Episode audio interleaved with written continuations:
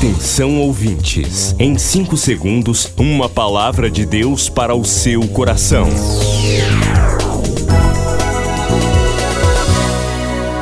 No ar, o Ministério Amigos da Oração e o seu devocional Meu Dia com Deus.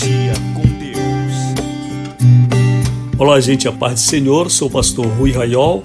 Hoje é quarta-feira, 23 de março de 2022. Seja bem-vindo, bem-vinda ao Ministério Amigos da Oração.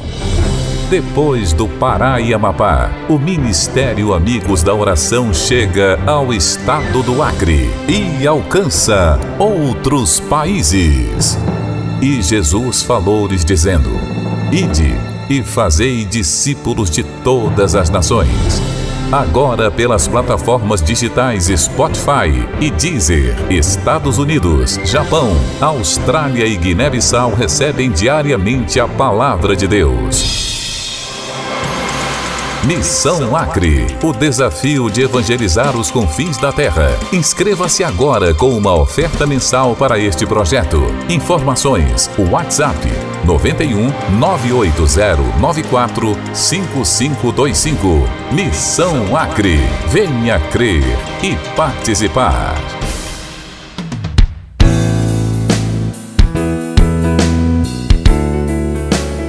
Que a bênção do Senhor esteja sobre você neste dia e as respostas de Deus para a sua vida, você, participante fiel deste ministério do Senhor. Queridos, vamos ao devocional.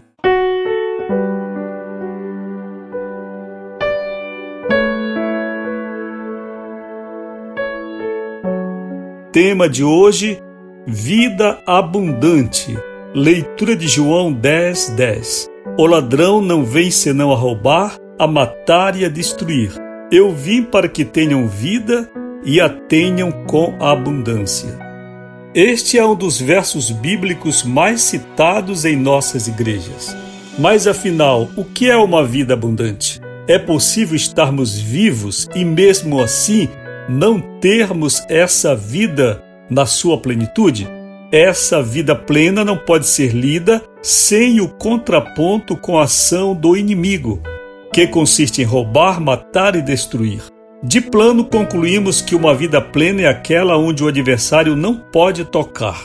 Então começamos entendendo essa vida abundante como uma espécie de salvo-conduto espiritual. Mas não é só isso. Mesmo purificado, um coração não estará seguro se imediatamente não for preenchido pela luz. Deus precisa entrar em nossas vidas e ocupar cada área, principalmente aquelas que consideramos vitais, como sexualidade, família, formação, profissão, rendas, etc. Neste momento, quando Deus reina absoluto em nossos passos, naturalmente já estamos voltados para Ele e vivendo promessas típicas da fé. Tornamo-nos seus dependentes, mesmo aparentemente possuindo tudo. Então concluímos que não podemos mais viver sem Deus. Oremos agora, Senhor, eu quero ter uma vida plena, conhecendo a Ti e me rendendo em tudo. Em nome de Jesus, amém. Certamente, esta é uma das passagens mais conhecidas da Bíblia. O ladrão não vem senão para roubar, matar e destruir, e eu vim para que vocês tenham vida com abundância. O que significa isso? É o devocional de hoje. Eu queria lhe perguntar: você tem essa vida abundante? Sempre que leio esse versículo, eu lembro de um livro que narra a experiência de um evangelista. Ele estava na esquina de uma importante capital distribuindo folhetos. Estava todo vestido de terno preto, um chapéu, um guarda-chuva no braço, e ele, cabisbaixo, dizia: Vida abundante, recebo a vida abundante. Estendia a mão para as pessoas que passavam entregando folhetos. Uma pessoa apanhou o folheto e depois voltou e disse a ele: Me diga uma coisa, essa vida abundante de que fala este papel, o Senhor tem? Porque se o Senhor tem, eu não quero. Este exemplo citado no livro de uma grande evangelista ilustra quanto nós podemos nos enganar. A propósito, ontem eu estava assistindo alguns vídeos, alguns telejornais pela internet e eu vi um comentarista dizer o seguinte: olha, perante o escândalo que aconteceu envolvendo certo pastor nestes dias, diz aqui que a igreja dele é Jesus para todos, Cristo para todos, menos para mim, disse o comentarista, porque eu não quero esse tipo de Cristo. Veja só, às vezes nós nos enganamos com a ideia de vida abundante. Pensamos que evangelizar é apenas entregar folhetos. Aquele homem estava muito ríspido na esquina de uma grande cidade, dizendo que tinha uma vida plena, mas não demonstrava isto nem pelo tato com as pessoas que ele se propunha evangelizar. Está dito neste devocional, e isto nos recorda o processo de santificação, que santificar, que consagrar, que separar alguma coisa para Deus não é simplesmente deixar de utilizar tal elemento para o mundo. Vou dar um exemplo para você. Imagine que houvesse um tapete e aquele tapete fosse utilizado em um lugar onde o nome de Deus fosse escarnecido, onde houvesse orgia, onde houvesse todo tipo de pecado. E alguém foi, apanhou aquele tapete, lavou muito bem e disse: Vou retirar o tapete daquele ambiente pecaminoso. Lavou bem, perfumou, purificou e guardou. Assim, alguns cristãos se comportam eles se afastam do mundo, eles deixam de ir às festas, deixam a bebida, deixam a prostituição, deixam a mentira e guardam-se.